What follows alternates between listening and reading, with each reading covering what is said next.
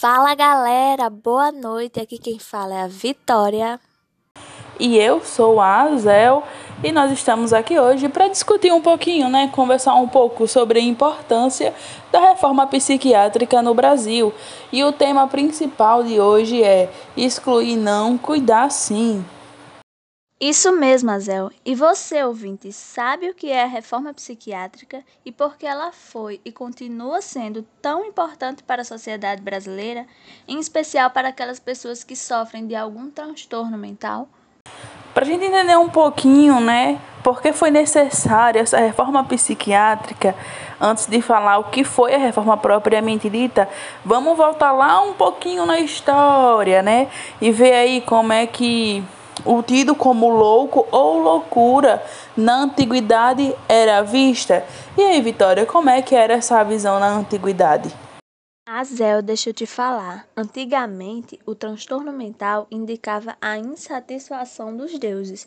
O sofrimento psíquico ele era visto como uma punição por pecados. Já na época da Idade Média, na época da Reforma Protestante, surgiu uma outra visão. A visão que o transtorno mental era tido como endemoniamento. Pois é, né? E essa visão, ela vem, ó, se alongando há anos. Apesar de ser uma visão lá da antiguidade, a gente consegue perceber que tem pessoas que hoje em dia ainda estão com essa visão. Mas voltando aqui, né, à nossa história, lá, antigamente, isso formou que perpetua até hoje uma visão totalmente preconceituosa, né? Que visava a pessoa com problema psiquiátrico, com transtorno psiquiátrico, ela era tida como o quê? Como uma pessoa perigosa, incapaz, irresponsável e não podia de nenhuma forma viver no convívio, né? No convívio social, porque era uma pessoa incompetente e sem utilidade para a sociedade. E por causa desse paradigma, criou-se aquela ideia de que, que tinha que se excluir essa, essa pessoa.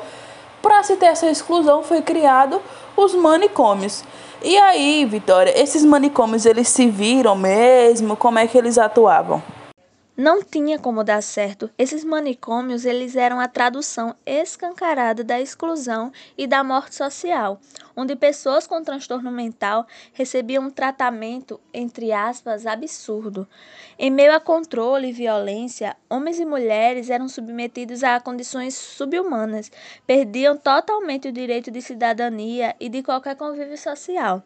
Eram amontoados em hospitais psiquiátricos superlotados que usavam da violência que por vezes, Azel, essa violência resultava em morte.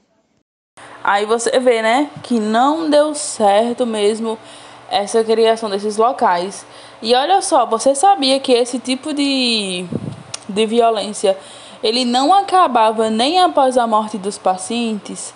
porque simplesmente os, os corpos eles não eram devolvidos para a família e muitos não eram nem enterrados, não tinham direito nem a um enterro, digamos, digno. Os cadáveres eles eram apenas comercializados, vendidos para estudos em algumas universidades e outros eram apenas enterrados como indigente há registro, o que, tem, o que se tem né, de registro, de cerca de aproximadamente 60 mil mortos só em hospitais psiquiátricos brasileiros. Acredita? Absurdo, não é mesmo? E toda essa situação em que se encontrava a psiquiatria brasileira promoveu uma grande indignação na sociedade que gerou diversos movimentos sociais voltados para a área de saúde mental, que fizeram denúncias dos abusos praticados nos manicômios.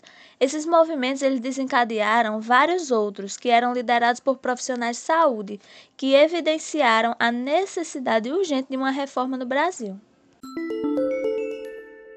Agora, Zé, me fala, você sabe quais foram as mudanças propostas e conquistadas através da reforma psiquiátrica brasileira?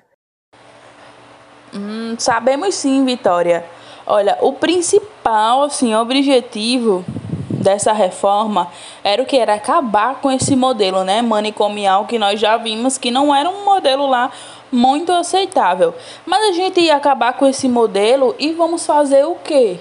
Vamos pegar a pessoa com um transtorno psiquiátrico e deixar ela abandonada de forma alguma. Gente, vamos é, a reforma psiquiátrica ela visava fazer uma substituição de forma progressiva. Como assim? Pega o paciente que está com aquele que tem o transtorno né, psiquiátrico, que está ali em surto, ele faz o tratamento, começa o tratamento e aí começa a fazer com ele estímulos, né, que seriam exercícios da cidadania, e aí fortalece laços familiares, sociais. Aí ele não é mais um paciente como um paciente isolado como antes, e com isso começa a praticar aí a deshospitalização e cria-se subserviços, né, substitutos ao hospital psiquiátrico, aonde a pessoa com esse, com esse transtorno, né, ela tem a garantia de tratamento, mas também uma garantia de autonomia e garantia dos seus direitos durante todo o processo de tratamento. Não parou por aí não, viu? Tivemos muito mais conquistas. Nos anos 90, novas soluções foram aplicadas. Aos poucos, o Ministério da Saúde substituiu os tratamentos hospitalares convencionais da época por atendimentos comunitários, possibilitando a livre circulação dos pacientes e não mais aquela internação longa e isolamento social, contando principalmente com os serviços de centro de atenção psicossocial. Sabe o que é isso? São os CAPs. Mas, Vitória, esse CAPS é, são os CAPs que a gente vê hoje nos bairros, é isso? Esses CAPs que a gente tem hoje, eles são uma conquista da reforma? Isso mesmo, poucas pessoas sabem, mas os CAPs que temos hoje são fruto da reforma psiquiátrica dos anos 70. É fruto do movimento pelo fim das internações compulsórias. Ele tem como principal ferramenta o atendimento individualizado, com rodas de conversa, oficinas artísticas, tratamentos terapêuticos tanto individuais quanto em grupos, com o objetivo maior de reinserir o paciente na sociedade, devolvendo a ele a autonomia e o respeito perdido. Olha só que bacana, hein? A gente ter hoje, estamos hoje colhendo, né, alguns frutos ainda dessa reforma psiquiátrica e é importante ressaltar, sabe o que, para você que está nos ouvindo, que essa reforma ela teve início, a gente já falou lá nos anos 70, mas você sabia que ela ainda não acabou? Não acabou não. Ela está acontecendo a todo momento ainda, todos os anos aqui no Brasil, no país inteiro, tá bom? Todos os anos ainda tem luta no caso, através da luta antimanicomial. A gente quer avanço, quer evolução quando o assunto é saúde mental. É, se luta para que, para que vários tabus sejam quebrados, para que várias coisas sejam mudadas, né? É comum ainda se ter na sociedade alguns preconceitos e alguns é, estigmas. Então, nós lutamos ainda contra isso. Pois é, Azel, é verdade. Infelizmente, ainda existe um tabu enorme em relação aos cuidados psiquiátricos. Ainda existe um preconceito imenso quando se trata do doente mental. Temos muita luta pela frente, temos muitas conquistas ainda. Pois é, Vitória, é bem ressaltado. É muito importante que nós, como futuro enferme futuros enfermeiros, sejamos semeadores de informações corretas. Pois você sabia que até mesmo nos meios de comunicação isso não ocorre, na, na grande parte, na maioria das vezes? Pois é comum, nós vemos aí em alguns jornais sensacionalistas, sempre que passa algum crime ou que tem alguma coisa que seja bárbara ou brutal, a primeira coisa que falam é o quê? É que tal foi uma pessoa que tem algum problema psiquiátrico ou alguma pessoa que tem algum transtorno e não é assim. Nós temos inúmeros transtornos psiquiátricos e não é porque uma pessoa tem um transtorno que quer dizer que ela seja uma pessoa perigosa, violenta e não possa viver em sociedade, certo? As pessoas que têm é, problemas psiquiátricos, elas têm sim certo tratamento, elas podem sim viver em sociedade elas podem sim, certo, ter laços familiares.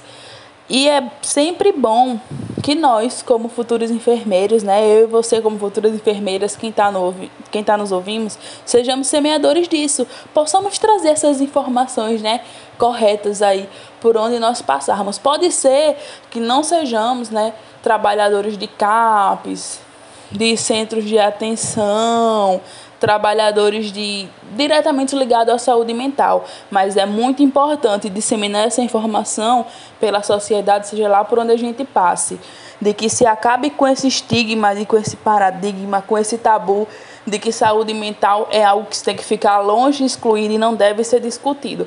Saúde mental, ela é algo que deve ser, né, tem que ser discutido, tem que ser de importância de todos, pois é um assunto de extrema importância para toda a sociedade. E sempre lembrar, né, do nosso tema principal, que excluir não e cuidar sim.